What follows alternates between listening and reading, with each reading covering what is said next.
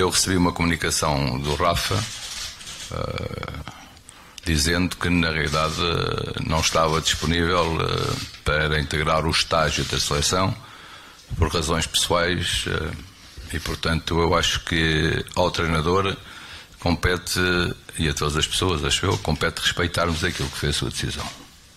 Portanto, a partir daí dei de conhecimento à, à Federação, depois também o Rafa comunicou ao Presidente da Federação a sua indisponibilidade para estar presente. A mim o que me comunicou, o comunicou, o que me enviou foi, na realidade, a dispensa, a pedir dispensa do estágio, por estas razões. Ah, depois uh, comunicou à Federação a sua indisponibilidade para fazer parte da seleção. Portanto, é outra questão. Temos que respeitar. São assuntos pessoais, são as suas razões. Uh, todos nós teremos a nossa opinião. E aqui o que eu acho que é mais importante é respeitar aquilo que é a decisão do jogador.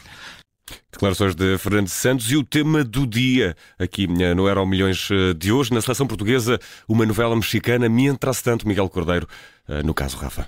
É o tema que trago para o tema do dia, não é? É o tema da semana, na verdade. e talvez dos próximos dias também. Sim. Acho que vai terminar com o jogo da manhã. Este tema acaba por desaparecer quando tivermos o jogo da seleção, quer ele seja um bom jogo ou um mau jogo, vai fazer desaparecer o caso Rafa. Mas hoje temos este novo episódio. Afinal. Rafa apenas comunicou a Fernando Santos que não estava disponível para uh, integrar esta convocatória. Depois terá comunicado à Federação que não estava disponível para representar a seleção para o futuro. Uh, não estava mais disponível. E depois saiu o comunicado que sabemos e que também abordámos aqui na, no Euro Milhões. Um, Bruno Vieira Amaral, isto traz aqui um novo fator, não é? Uh, eu vou, vou dizer da minha justiça, eu acho que o Fernando Santos não tinha razão para estar agora numa conferência de imprensa a inventar algo ou dizer algo que não seria verdade, principalmente num caso como este, não tinha qualquer tipo de necessidade. E portanto olho para estas declarações como efetivamente o lado de Fernando Santos em todo este caso, uh, mas dá-nos aqui mais este dado, não é? Rafa, se já havia discussão sobre o timing para esta decisão, percebe-se que tudo isto não aconteceu talvez da melhor maneira. O Rafa comunica a Fernando Santos que não está disponível para integrar a equipa nesta convocatória.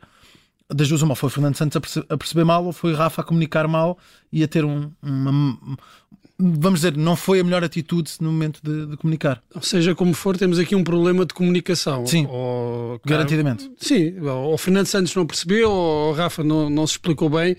Eh, Rafa não é um, um jogador, um comunicador também.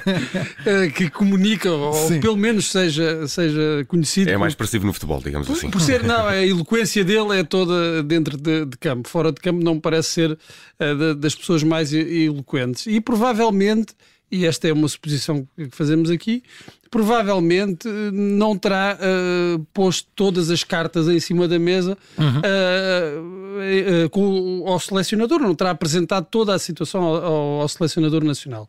Não vejo necessidade de Fernando Santos mentir Sim, ou inventar claro. aqui uma história sobre este caso. Agora, da parte de Fernando Santos, eu também estranho que um jogador lhe tenha dito que, que, não estaria disponível para o estágio por motivos pessoais e pronto, está bem, é, e, e, está tudo bem.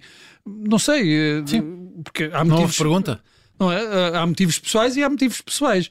Uh, claro que. Nesse sentido, todos os sentidos podem ser não, há, não há problemas impessoais. uh, mas o selecionador não, não, não estranha, porque uh, Rafa ter-lhe a comunicado antes de dizer à, à Federação comunicar à, à Federação indisponibilidade para representar de novo a, seleção nacional. Sim. Portanto, naquele momento, Fernando Santos não, não, se pergunta que problemas pessoais são estes, até no sentido de eventualmente poder ajudar uh, em claro, alguma claro, coisa. Claro, claro, que problema pessoal é este que é tão grave que impede que o jogador uh, venha para o estágio da seleção nacional? Pelos vistos, pelo menos daquilo que Fernando Santos disse, o, o selecionador não, não, se perguntou sobre isso. Pronto, são, são questões pessoais e, e ficou o assunto resolvido. Depois ele tem razão são assuntos pessoais e está resolvido. Está resolvido, não é? Claro. Está justificado e temos de respeitar, e é verdade, isto desde Sim. o início. Houve algumas pessoas que não respeitaram essa, essa, essa decisão de Rafa, eu continuo a dizer que é uma decisão completamente uh, legítima. Sim, sim. Pode-se questionar aqui a questão do, do, timing e da clareza. Eu acho que esse, esse, essa é a questão que volta a estar em cima da mesa. Esta semana discutiu-se sobre seria por não jogar, se seria efetivamente uma questão pessoal acima de tudo o resto, se seria alguma confusão com a Federação e eh, falou-se um pouco sobre essa questão do timing, porque agora, porque naquele dia. E agora, essa questão, a mim, a meu ver, parece-me que ser a que fica mais evidente, não é? porque para além da questão do timing, há uma questão de a maneira como foi feita, ou houve efetivamente um erro de comunicação, ou uh, alguma hesitação da parte feita, de? É? Rafa, não é? Sim, sim. Parece que ele estava descontente com aquilo uh, que, que era o seu, a sua utilização da seleção nacional, ou, ou pelo menos uh, também ali com, com não se sentir bem integrado, e depois também houve aquela notícia que, que, que o tornou uma, uma espécie de bode expiatório. Uhum. Uh, dos maus resultados da, da seleção e é, e é, natural que ele se sentisse incomodado com algumas dessa, uh, dessas coisas. Sim. Ter escolhido este momento depois da convocatória para anunciar a sua decisão é verdade que é, que é questionável e, e, que pode ser até uh, criticável. Agora, a decisão do jogador de dizer sim, eu não quero representar sim. mais, eu não me sinto em condições, por motivos pessoais, seja, seja, o, que for. Uh, seja o que for, eu acho que é completamente claro, uh, claro. legítima e, e, não, não vejo que seja um, um, problema. Já tivemos jogadores a dizer que num determinado momento não estariam disponíveis para a seleção nacional. E depois voltaram. E voltaram. Sim, Vemos o caso de Cristiano Ronaldo, quando foi a Liga das Nações. Eu creio que até foi na altura em que ele foi para Anthony as Lopes também, não, também teve ausente durante um tempo. Exatamente, e às vezes pedem por, um, por uma série de razões. E também é legítimo que um jogador e isto, olhando até para essa justificação, eventual justificação da pouca utilização, é perfeitamente uh, natural que um jogador chegue a uma certa altura da carreira e não queira, e não queira continuar, Sim. porque isto implica mais desgaste de deslocações, estágios, e o jogador diz: Mas eu estou aqui para quê? E até desilusão não entrar em campo, precisamente, Exatamente. sentir valorizado e, e baixar a confiança. E que, não é, e que, vamos lá ver, não, não tem de ser zangado com o Fernando Santos, é, só que não quer mais, não quer andar em estágios. Sim, sim, depois não ser... não, acho que a questão aqui não é se saiu zangado ou não, acho que é esta questão de a parte da comunicação, parte do timing. Uh, e Sim, eu acho que isso é o mais criticável. Deixando na questão dos, dos motivos pessoais, deixa também uh, espaço para todos nós neste espaço comentário para tentar especular tentar sobre especular, o que é que aconteceu. Bem, e aí uh, voltamos à questão de, de, de, dos problemas de comunicação da Rafa, que não é propriamente claro. um grande comunicador. E, e, aqui temos um exemplo disso, mais uma vez. Sim. E por falar em enigma, vamos ao futuro, que é sempre um enigma, e nós temos aqui uma pergunta escolhida por Miguel Cordeiro para, para lançar o futuro de hoje, que é, será que Tiago Jalou terá futuro na Seleção Nacional? Sim, eu ia pôr isto quase como quem é Tiago Jalou, porque a verdade verdade é que ele não acabou por não jogar no Campeonato Português. Ele, ele tem passagem em Portugal, claro, faz formação no Sporting, antes esteve no Damaense, no Tralhas, e portanto acaba por sair ainda jovem para o Milan, joga ainda na equipa de júniores do Milan, na época 2018-2019, faz 15 jogos ainda pelos italianos. Um, e depois segue para a França, segue para a França e é aí que tem dado esses passos na carreira. Ele tem 22 anos, está no Lille desde 2019, já vai na quarta época pelo Lille, foi titular indiscutível na época passada com 38 jogos, um gol e uma assistência. Esta época já tem 7 jogos, um gol um, e não tem nenhuma assistência, mas está, está nessa equipa do, do Lille que está um, na, na, sétima posição, com, com 13 pontos nesta, nesta temporada. Um, e de facto é um jovem com 22 anos que tem esta chamada seleção, já tinha sido chamado também, ainda vai uh, ter espaço para se estrear e surge como uma hipótese para jogar a titular amanhã, claro, porque estando Pepe indisponível, uhum. sendo ele um defesa central, Rubem Dias pode jogar e há ainda Danilo, mas há é espaço é aqui para poder, poder jogar. É um jogador que pode efetivamente ter futuro na seleção, parece que já merece a confiança de Fernando Santos, uh, mais confiança do que, por exemplo, David Carmo, a Gonçalo Inácio um, ou até uh, uh, outros centrais portugueses, mas parece aqui num, numa lista de potenciais jogadores para ir ao Mundial. Um, é um jogador que, na verdade, é um pouco desconhecido do, do futebol uh, português. Uh, tu conheces Tiago Jaló, uh, Bruno? Não, só olhando Tirando para os números dele, ele, ele, tem sido um jogador muito utilizado no, no Lille e até em, em, sistemas diferentes, por vezes com. com... À direita, às vezes a central. Exatamente, sim. exatamente. Agora, olhando para o que tem sido para o que têm sido as escolhas de, de, Fernando Santos, vemos que ele tem sido muito conservador no que respeita ao centro da defesa. Sim.